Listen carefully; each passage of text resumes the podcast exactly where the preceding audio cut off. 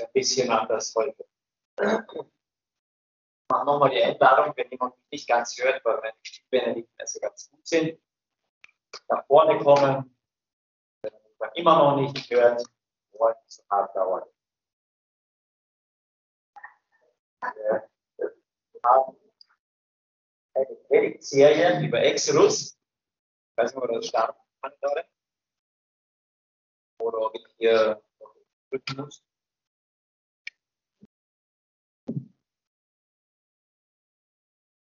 Aber ich beginne nicht mit irgendwo einem Vers in Exodus, sondern ich beginne mit Psalm 1, den wir jetzt schon öfters gehört haben.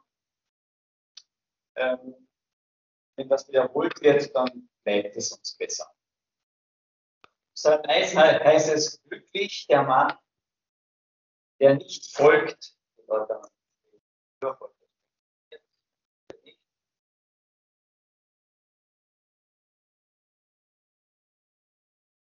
Jetzt tut's Das. Glückselig der der nicht folgt dem Rat der Gottlosen oder den Weg der Sünder nicht betritt, nicht im Kreis der Spötter sitzt. Glückselig ist der, der nicht niedermacht, der nicht runterzieht, der nicht entwertet. Der Gegner Gottes macht immer runter, entwertet, belügt und Sondern glückselig ist der, der seine Lust am Gesetz, am Gebot, an dem Wort des Herrn hat und über dieses Wort Tag und Nacht nachsinnt, der darin lebt, seinen Gedanken dort badet. Und der ist wie ein Baum, der gepflanzt ist am Wasserfeld. Der seine Frucht bringt zu seiner Zeit und es bleibt nicht verwelkt. Alles, was er tut, gelingt. Das ist Gottes Ziel mit uns. Frucht. Sein Ziel ist Frucht. Es ist nicht ein erfolgreiches Leben, wie hier wir es in der Welt uns vorstellen. Gelingt nicht. Und deshalb noch einmal zurück. Exodus. Exodus heißt Auszug. Und wenn wir in unserem Leben den Auszug starten, werden wir das erleben, was im Psalm 1 am Anfang ist. Wir werden verdorren und es bringt keine Frucht. Das Volk Israel kommt nach Ägypten hoch anerkannt, absolut erfolgreich. Der äh, Vertreter sozusagen des Pharao ist ein Israelit, der Josef. Hoch angesehen. Aber in Ägypten, in der Welt, degradiert alles bis hin zu Sklaven. Der Auszug, um Gott zu begegnen, muss in jedem irgendwo stattfinden. Der beginnt immer mit Buße. Nicht mit Abüßen, sondern immer mit Buße Wegkehr von der einen Sache zur Hinkehr zur richtigen Sache. Mit der Wegkehr von Ägypten hinaus Richtung gewinnes Land. Exodus, Auszug. Es braucht eine Umkehr, es braucht eine Buße. Etwas Neues, neues Umdenken. Als Jesus in diese Welt hineinkommt, hat einen Vorläufer, der das versucht, äh, den Weg bahnen. Er sagt zu den Menschen herum, geht zu Jesus. Das Erste, was er sagt, ist, tut Buße. Dreht euch in eine neue Richtung. Dann kommt dieser Jesus und der zeigt auf ihn, das, das ist das Land Gottes, das der Welt Sünde trägt. Und um das ein bisschen zu verstehen, gehen wir hier noch einmal durch. Gott schickt einen Retter. Das Volk fängt an, zu Gott zu schreien. Und Gott schickt einen Retter. Aber man muss dazu sagen, dieses Volk schreit, schreit, schreit zu Gott. Und jedes Volk hat gedacht, Gott ist untätig. Wenn sie ein bisschen Ahnung gehabt haben, und deswegen so schön, dass wir sie ein Wort haben, sagt Gott, hey, ich habe schon lange, schon vor 80 Jahren, habe ich ein Baby aus dem Nil gezogen. Das wird euch ausführen. Nur, er braucht nur ein bisschen. 80 Jahre. Tut Gott bereits was? Er ist nie untätig. Nie. Und deswegen befassen wir uns, falls die Technik mitmacht, oder wenn sie nicht mitmacht, mit der Stiftshütte. Gehen wir zwei Bilder weiter.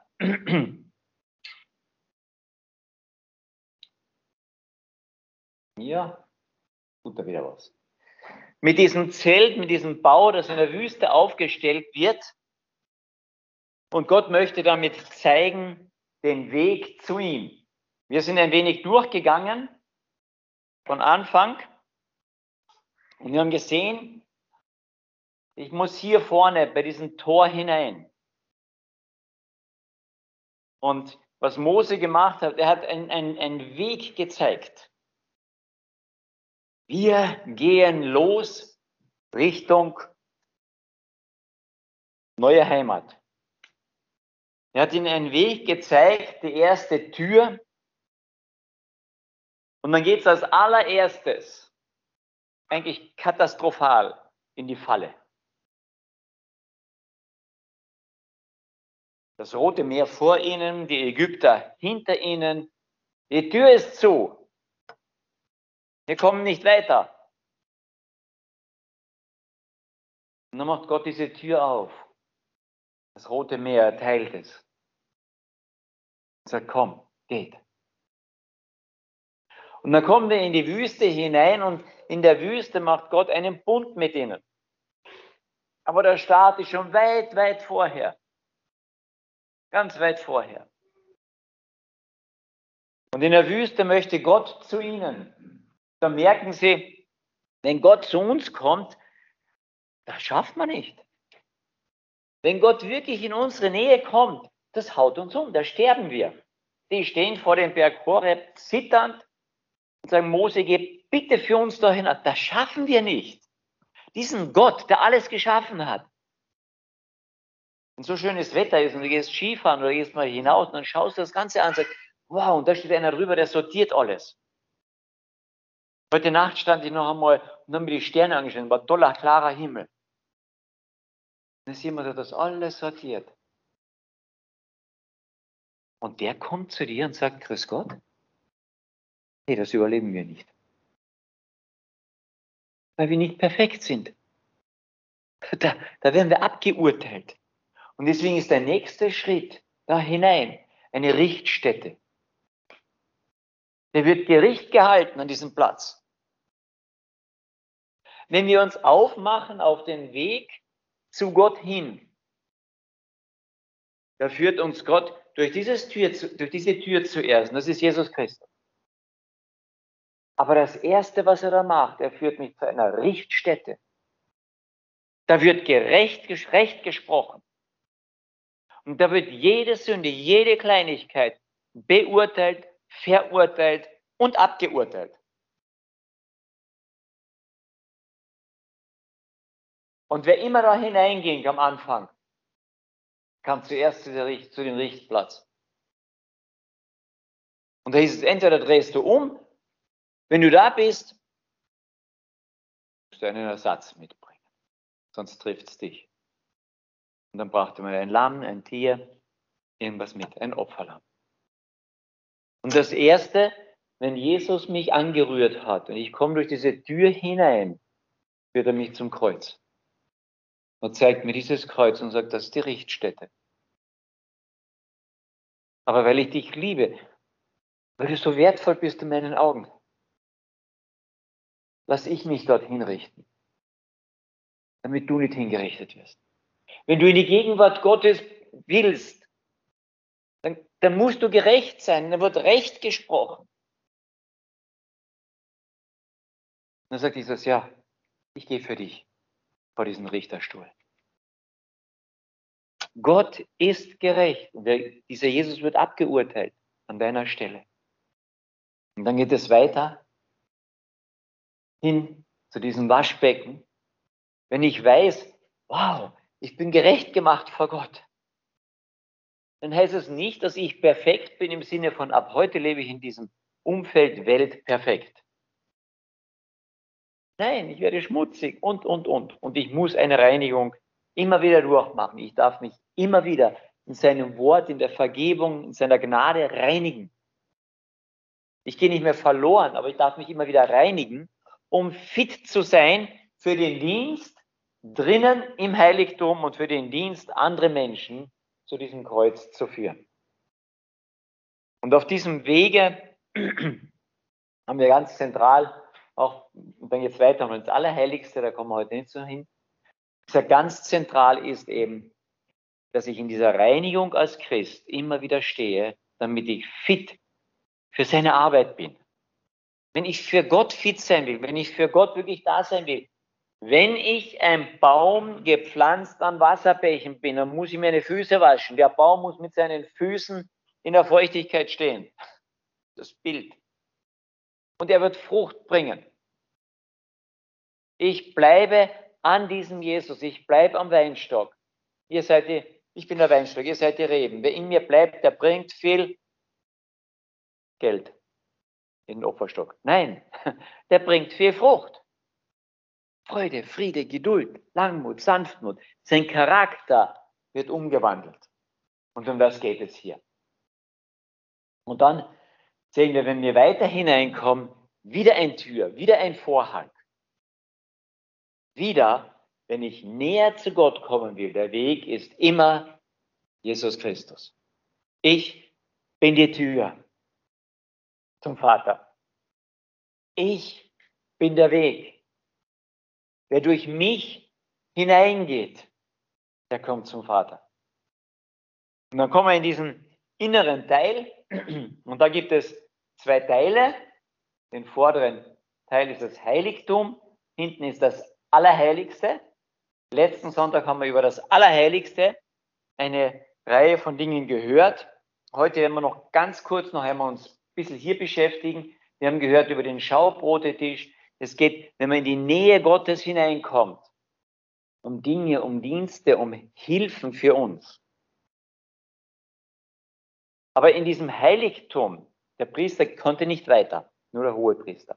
In diesem Heiligtum muss man sich vorstellen, kommst von draußen rein, vom, vom Geschrei, vom Blöken der Schafe, von dem Opfer, von dem Gestank, von all dem. Und kommst dann ins Heiligtum, wird alles gedämpft. Und da steht ein großer Leuchter, der beleuchtet diesen inneren Raum, wo alles Gold ist. Du kommst von dem Geschrei, vom Blut, von Tränen, von außen kommst du rein, hast dir die Hände noch gewaschen, die Füße gewaschen als Priester, kommst in diesen Raum und sagst, wow, der Raum ist schön. Einfach schön. Ich darf zu dem Schaubrottisch gehen. Ich darf zu diesem Wort Gottes gehen. Ich darf leben von diesem Wort. Ich darf Gott drinnen erkennen. Das ist dieser Teil hier. Hoppala, habe ich da eins zu weit gemacht? Hier. Ich darf, hier wo der Priester steht, zu diesem Rauchopferaltar gehen. Ich darf Gott anbeten. Das spricht vom Gebet. Ein ganz kleines Gerät nur gewesen, aber ist am allernächsten dem Heiligen, dem Allerheiligsten. Ich darf vor Gott stehen, in dieser Schönheit und sagen, Herr, ich kriege eine Ahnung, was es heißt, Friede mit dir zu haben. Und dann ein drittes, darüber reden wir heute nochmal ganz kurz, ein bisschen mehr, das ist der siebenarmige Leuchter. Und dann geht es ins Allerheiligste hinein. Dort konnten die Priester nicht hinein. Im Neuen Testament wissen wir, wir sind Priester und Jesus ist der hohe Priester. Aber das Volk konnte doch hinein, aber vertreten durch den hohen Priester. Und im Neuen Testament sehen wir, wir haben einen besseren hohen Priester, der uns dort vertritt, nämlich einen hohen Priester, der wohnt im Allerheiligsten. Der hat sich ins Allerheiligste hingesetzt. Der normale hohe Priester durfte einmal im Jahr hinein. Mit Blut, Rauchopfer und so weiter. Und dann wieder raus. Der war froh, wenn er wieder draußen war, aber das war gefährlich in der Gegenwart Gottes. Aber der hohe Priester, der uns im Neuen Testament beschrieben wird, im Hebräerbrief, heißt es, wir haben einen besseren hohen Priester als den im Alten. Können wir heute in der Wallis eingehen, nach dieser Ordnung Melchisedeks. Und dieser hohe Priester sagt, er geht hinein vor Gott. Ihn hat es zwar zerrissen, weil er für uns dort vor Gott stand und er ist abgeurteilt worden. Dieser Vorhang ist zerrissen, aber nicht runtergefallen. Und dieser Vorhang schützt uns immer noch. Das ist sein Fleisch, das ist sein Tod, das ist sein Kreuz, das schützt uns immer noch. Und wir haben durch ihn einen Zugang, weil er sitzt dort, er ist dort. Der Hebräerbrief sagt, wir haben einen Anker bereits dort. Ja. Aber wir sind noch im Schiff. Na, jetzt probieren wir mal. Das Schiff muss unbedingt dort sein, wo der Anker ist. Da gehen wir unter. Geht nicht, gell? Aber wie wichtig der Anker ist, dass das Schiff weiß, wo es ist. Und die, der Hebräerbrief sagt, wir haben einen Anker im Allerheiligsten. Dadurch haben wir Zugang, nämlich einen Vertreter drinnen, der uns ständig vertritt. Sein Anliegen ist es, dass unser Heil, unser Heil vor Gott ständig dort vertreten steckt. Denn es ist okay. Ich bringe dich mit meinem Vater in Frieden. Deswegen haben wir hier drinnen im Allerheiligsten eine Bundeslade. Das ist das einzige Gerät, was drinnen ist. Besteht aus einem, einer Kiste, dieser sogenannten Bundeslade, und einem Gnadenstuhl. Aber Achtung, ohne Bundeslade wäre dieser Gnadenstuhl ein, Gerichts, ein Gerichtsstuhl. Weil Jesus Christus für uns dort hineingegeben ist als Priester alles getan hat. Inhalte dieser Bundeslade sind, war dieser, dieser Stab von Aaron, der geblüht hat, weil unser hoher Priester immer noch blüht und lebt, weil unser hoher Priester das Gesetz, die Gesetzestafel total eingehalten hat, dem gerecht ist, dem Gesetz ist Genüge getan. Die Gerechtigkeit ist da. Und wenn unser hoher Priester das lebendige Wort ist, das Manna, das vom Himmel herabgekommen ist, das Manna, von dem alle Menschen leben können ein Stück weit. Wir leben noch, weil Gott regnen lässt über Gerechten und Ungerechten. Aber er ist auch das lebendig machende Manna, das vom Himmel herabgekommen ist. Er sagt, wer mein Brot, wer mein Fleisch isst, das ist derjenige, der mir nachfolgt. Das ist mein Jünger. Ihr müsst die Nähe mit mir haben. Und dann wird dieser Platz, wo eigentlich Gott herausspricht zu den Menschen, dieser Platz, wo eigentlich der Tod umfallen müsste, in der Nähe Gottes, wird zu einem Gnadenstuhl. Ich kann durch Jesus Christus vor Gott stehen und sagen, wow, ich habe Friede mit Gott. Und jetzt gehen wir einen Schritt weiter, um das noch einmal zu klären. Und nochmal ins Heiligtum zurück. Wir haben zwei Geräte in der ganzen Stiftshütte. Ah. Ich habe einmal auf die Lautstärke gedrückt. Passt das immer noch? Danke. Technik ist schwierig. Wir haben zwei Geräte in der Stiftshütte, die aus reinem Gold bestehen. Und Gold ist immer das, das Bild für die absolute Perfektheit Gottes. Absolute Perfektheit. Das ist dieser Gnadenstuhl, dieser Deckel, wo spricht, hier ist die Perfektheit Gottes. Und das ist der siebenarmige Leuchter. Steht der Schaubrottisch noch dort und dann der siebenarmige Leuchter. Das zweite Gerät, was aus reinem Gold ist, spricht von totaler Perfektheit. Und der siebenarmige Leuchter hat, da sind viele Bilder drinnen. Da ist absolutes Leben drinnen, Baum des Lebens und so weiter auch. Es geht um Mandelblüten, die da dargestellt werden sollen. Es geht um Licht, um Öl drinnen. Aber es geht in erster Linie um einen Mittelleuchter. So wurde der gemacht. Ein großer Mittelleuchter. Und jetzt musste aus diesem Mittelleuchter durch Hämmerarbeit seitlich diese Arme herausgehämmert werden. Das musste ein Stück bleiben. Es durfte nicht angeschweißt werden, angeschraubt werden, angeklebt werden, was weiß ich. Auch nicht angegossen. Sondern es musste aus dem Mittelstück herausgearbeitet werden. Auch pures Gold. Fällt uns dazu was ein? Jesus sagt, ich bin das Licht der Welt. Ich bin der Leuchter. Ich bin das Licht, das in die Welt gekommen ist. Und dann sagt er zu seinen Jüngern, und auch ihr seid Licht in dieser Welt. Und wenn ihr an mir bleibt, dann bringt ihr Frucht. Wenn ihr an mir bleibt, wenn ihr aus einem Stück mit mir seid, ich euch sozusagen aus mir heraus geboren seid, dann schaut mein Vater im Himmel euch an.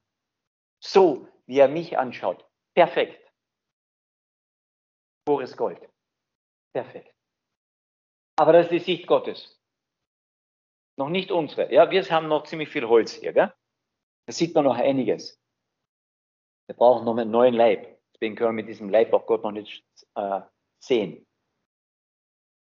Aber Gott, der Vater, sieht uns so perfekt, so perfekt, wie der Mittelteil ist. Und der Mittelteil ist Jesus Christus. Denen, die ihn angenommen haben, die an seinen Namen glauben, denen gibt er das himmlische Recht, Gottes Kinder zu heißen. So wie Jesus, der Sohn Gottes ist, perfekt in Gottes Augen, darfst du Sohn und Tochter Gottes sein, in Gottes Augen. Echt? Davon spricht dieser siebenarmige Leuchter. Und dann spricht er natürlich auch von der Gemeinschaft, von der Gemeinde an sich. Und die Gemeinde und diese Gemeinschaft an sich sollte Platz der Freude an Gott und auch am Miteinander sein. An Jesus Christus, dem Licht in der Mitte und auch am Miteinander. Das ist ein ganz tolles Bild. Das, kann man, das sind ganz viele Dinge noch mit drinnen. Wir haben nicht die Tiefe, die Zeit jetzt, das alles zu, durchzusprechen noch. Aber dieser siebenarmige Leuchter soll uns dann erinnern, Jesus sagt in der Bergpredigt, wenn eure Perfektheit nicht besser ist wie die von den Pharisäern, könnt ihr nicht in den Himmel kommen. Und ein paar Verse später spitzt das dann zu und sagt, ihr müsst so perfekt sein, wie mein himmlischer Vater perfekt ist, um in den Himmel zu kommen. Sie denken wie die Zuhörer und sagt, hä? Und ich stehe genauso davon, hä? So perfekt? Kann ich nicht.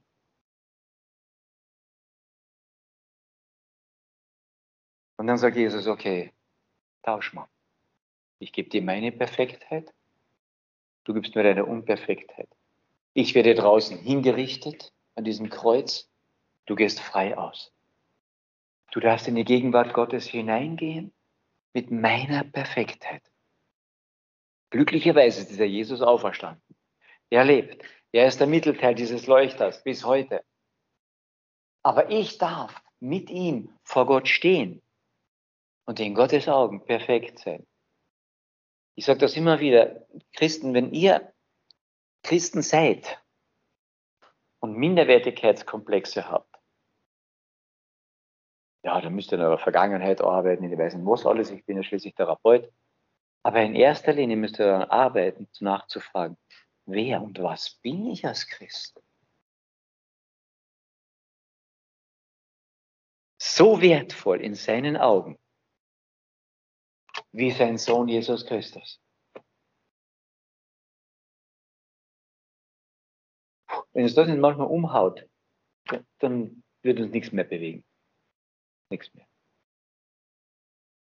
Aber wenn es uns umhaut, dann wird es uns verändern und wir werden sein wie ein Lebensbaum an Wasserbächen, werden Frucht bringen. Unser Leben, unser Charakter wird sich verändern.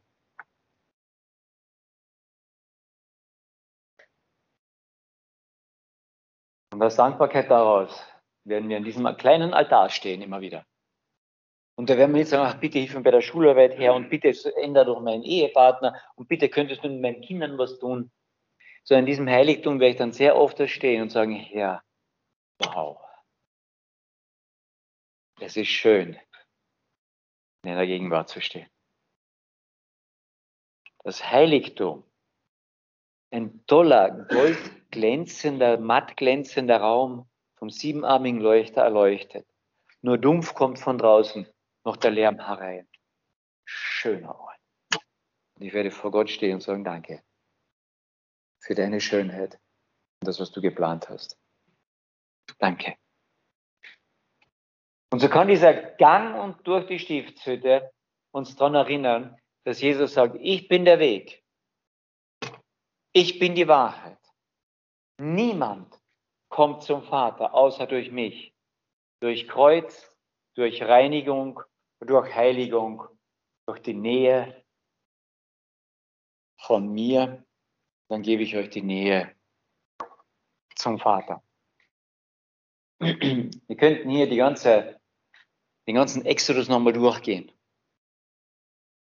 Werde ich nicht machen, könnt ihr es durchlesen. Zweiter Mose. Zweiter Mose beginnt, dass ein Volk neue Richtung bekommt. Buße tut. Dass ein Retter kommt und sie durchs unmögliche Tor führt, das Rote Meer. Durch das sie nie mehr zurückgehen. Wer führt sie in die Wüste? Tolle Erlösung, gell? Ihr das auch schon öfters gedacht? Jetzt bin ich Christ geworden und bin ich erlöst und jetzt muss ich alles, wow, und dann stehst du in der Wüste. Und das Erste, was man in der Wüste macht, ist man meckert. Gell? Hey, wir brauchen Wasser. Wir brauchen was zu essen. Und Gott sagt, vertraut mir doch. Habe ich euch nicht gerade das Rote Meer geführt? Vertraut mir doch. Habe ich nicht gerade die, die Ägypter geschlagen? Vertraut mir. Ohne Vertrauen, ohne Glaube ist es unmöglich, Gott zu gefallen, sagt das Neue Testament. Vertraut mir euer Leben an, eure Existenz. Vertraut mir doch. Und sie kommen aus Ägypten heraus tolle Auszug, der Durchzug durchs Rote Meer, stehen in der Wüste. Ja, wir wollen dir irgendwie vertrauen, mit viel Geschrei und hin und her.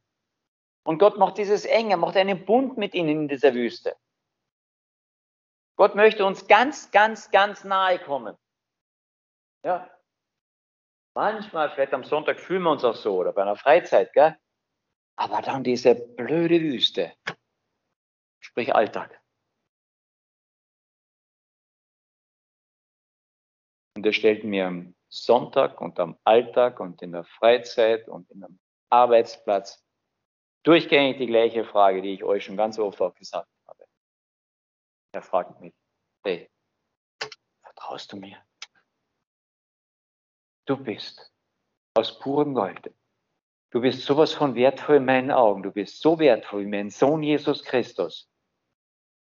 Vertraust du mir? Dass ich auf dich acht geben kann, dass ich dich bis in die Ewigkeit hineinnehme? Ich weiß, ich kenne unsere Antwort. Gell? Ja, aber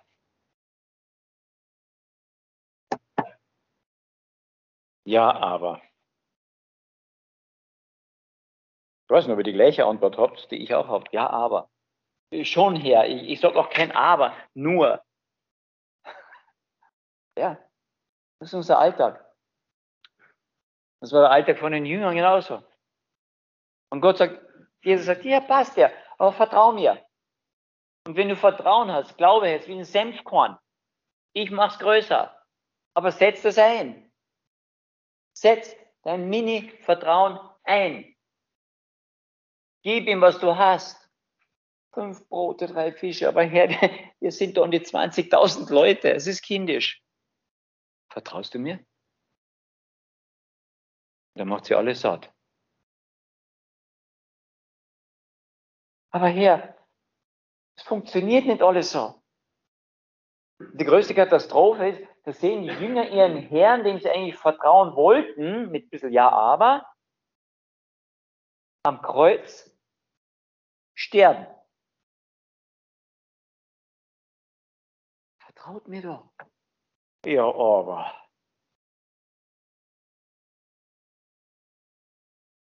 Aber dann sehen sie diesen gleichen Herrn, drei Tage später,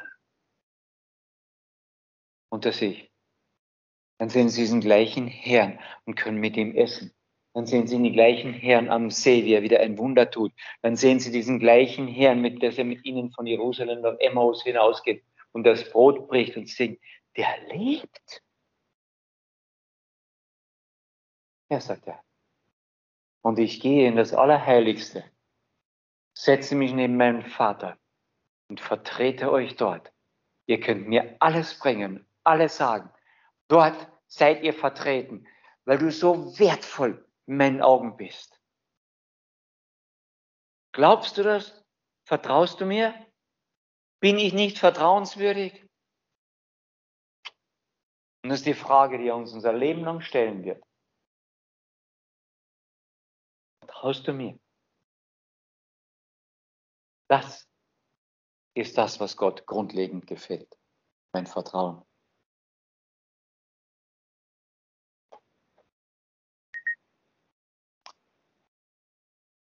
Ich möchte zum Abschluss das lesen, was hier kein Mensch lesen kann. Das ist der Beginn vom Johannesevangelium, Johannes 1. Wenn ihr dem zuhört, dann denkt nochmal an diese Stiftshütte und das, was Gott dort alles getan hat mit dem Volk und was das für uns bedeutet. Am Anfang, da war das Wort. Das Wort. Und dieses Wort war bei Gott. Und das Wort war Gott, eine Einheit. Das war am Anfang bei Gott und alles wurde durch dasselbe, durch dieses Wort. Und ohne dieses Wort wurde auch nicht eines, nichts wurde ohne ihn, das irgendwie geworden wäre. Und in ihm, in diesem Wort und in Gott, da war das Leben. Ich bin der Weg, die Wahrheit und das Leben. In ihm war Leben. Und das Leben war das Licht der Menschheit. Ich bin das Licht der Welt. Und ich mache euch zu Lichtern. In ihm war das Leben und das Leben war das Licht der Menschheit. Und das Licht scheint in der Finsternis. Die Finsternis hat es nicht erfasst. Wo scheint das Licht? Ich bin das Licht in dieser Welt. Die Welt ist finster. Aber ich bin das Licht. Aber die Welt, die Finsternis hat sich erfasst. Und da war ein Mensch von Gott gesandt, sein Name Johannes, Johannes der Täufer. Dieser kam, um Zeugnis oder um zu bezeugen von dem Licht, damit alle durch ihn glauben, anvertrauen, ihm vertrauen. Er war nicht das Licht, Johannes, sondern er kam, um zu zeugen von diesem Licht. Aber das war das wahrhaftige Licht, das in die Welt kommend jeden Menschen erleuchtet, dem Jesus Christus. Er war in dieser Welt und die Welt wurde durch ihn ja gemacht, aber die Welt kannte ihn nicht. Sie hat ihn nicht angenommen, sie hat ihn gekreuzigt. Er kam in das Seine und die Seinen nahmen ihn nicht an. Aber es gab Ausnahmen. So viele ihn aber annahmen, denen gab er das Recht. Und das ist kein menschliches, das ist ein göttliches Recht. Er gab ihnen das Recht, Kinder Gottes zu werden. Denen, die an seinen Namen glauben, die ihm vertrauen, gab er das Recht, Kinder Gottes zu heißen. Wenn du das nächste Mal das Vaterunser betest, dann überleg dir das. Du sagst Vater, weil er dir das Recht gegeben hat, sein Kind zu sein. Reicht das nicht aus? Um froh zu werden, um dankbar zu werden. Bei Nehemiah schaut das ganze Volk auf die ganz kaputtes Umfeld, ein dreiviertel kaputter Tempel immer noch, eine halb aufgebaute Stadt und sie weinen, es ist so viel kaputt. Und dann sagt Nehemiah zu ihnen, nein, hört auf jetzt zu weinen. Wir lesen jetzt dieses Wort. Und dann soll die Freude am Herrn ist doch unsere Stärke. Vater. Der Vater sagen. Als sein Kind. Und dann darf die Freude an diesem Herrn unsere Stärke sein. Am Sonntag, im Alltag, bei den Quellen und in der Wüste. Gott war immer da bei diesem Volk. Immer. Sie haben es nur oft nicht gemerkt. Kommt uns das bekannt vor?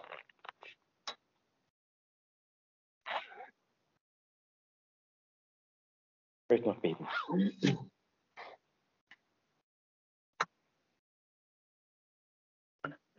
Herr, du hast dein Volk geführt, geleitet.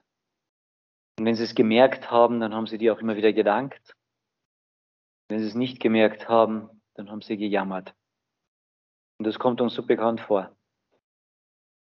Und ich möchte dich bitten, dass du uns durch dein Wort auch uns immer wieder daran erinnerst, wie nahe du bist. Und dass wir immer wieder zu deinem Wort zurückkehren, um zu sehen, dass du wirklich der Weg bist, die Wahrheit, dass du das Leben bist und dass wir aus dir leben dürfen. In deiner Nähe vor dich, vor deinen Vater treten dürfen, vertreten durch dich im Allerheiligsten. Und dass unser Weg hier nicht zu Ende ist, sondern er geht weiter in die Nähe zu deinem Vater. Letztlich, dass wir ihn einmal sehen werden von Angesicht zu Angesicht. Das Schönste, was es überhaupt vorstellbar ist, was es gibt. Und danke, dass wir uns heute schon dran freuen dürfen, an dir und an dem, was, noch, was auch noch kommt, was du vorbereitet hast. Danke, dass wir dir nachfolgen dürfen. Danke, dass du uns wertgeschätzt hast in deinen Augen und deswegen schon je und je geliebt hast. Danke, dass wir zu dir Vater sagen dürfen, dass wir deine Kinder sein dürfen. Segne uns bitte und bewahre uns dein Wort, bitte. Amen.